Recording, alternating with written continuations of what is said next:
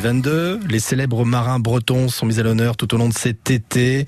La Bretagne qui a vu partir d'illustres voyageurs vers des, terres inconnues pendant des siècles.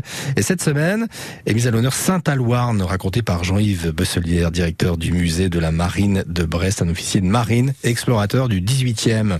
Jean-Yves Besselière qui nous en dit plus sur les traces qu'il reste de Saint-Alouarn aujourd'hui.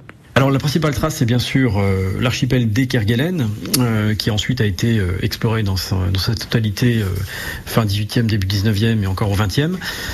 Donc c'est vraiment le, l'exploit pour lequel il est connu, même si paradoxalement Kerguelen n'a jamais mis les pieds sur ces archipels puisqu'il est reparti avant de débarquer. Euh, et puis en ce qui concerne Saint-Alouarn, aujourd'hui on peut mentionner euh, deux, deux éléments de postérité. D'une part, un, une montagne de Kerguelen, le, pic Saint-Alouarn, a été baptisé de son nom. Et puis un petit ensemble d'îles au sud-ouest de l'Australie porte également le nom de, de Saint-Alouarn.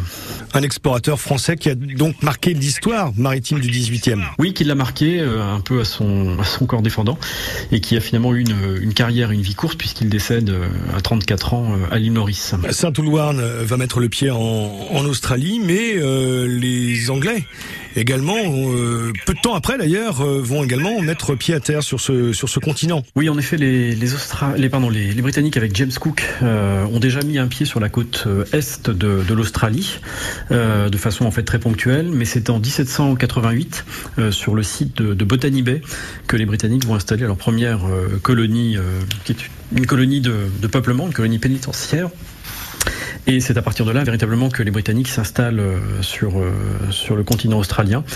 Et ça n'est finalement qu'au 19e siècle qu'ils revendiqueront la totalité euh, de ce territoire. Demain, nous continuons bien sûr à, connaître un petit peu plus la vie, la carrière de Saint-Alouarn, euh, avec donc, j'ai oublié son nom, Jean-Yves Besselière, pardon. Comment peut-on oublier Jean-Yves Besselière, directeur du musée de la Marine de Brest?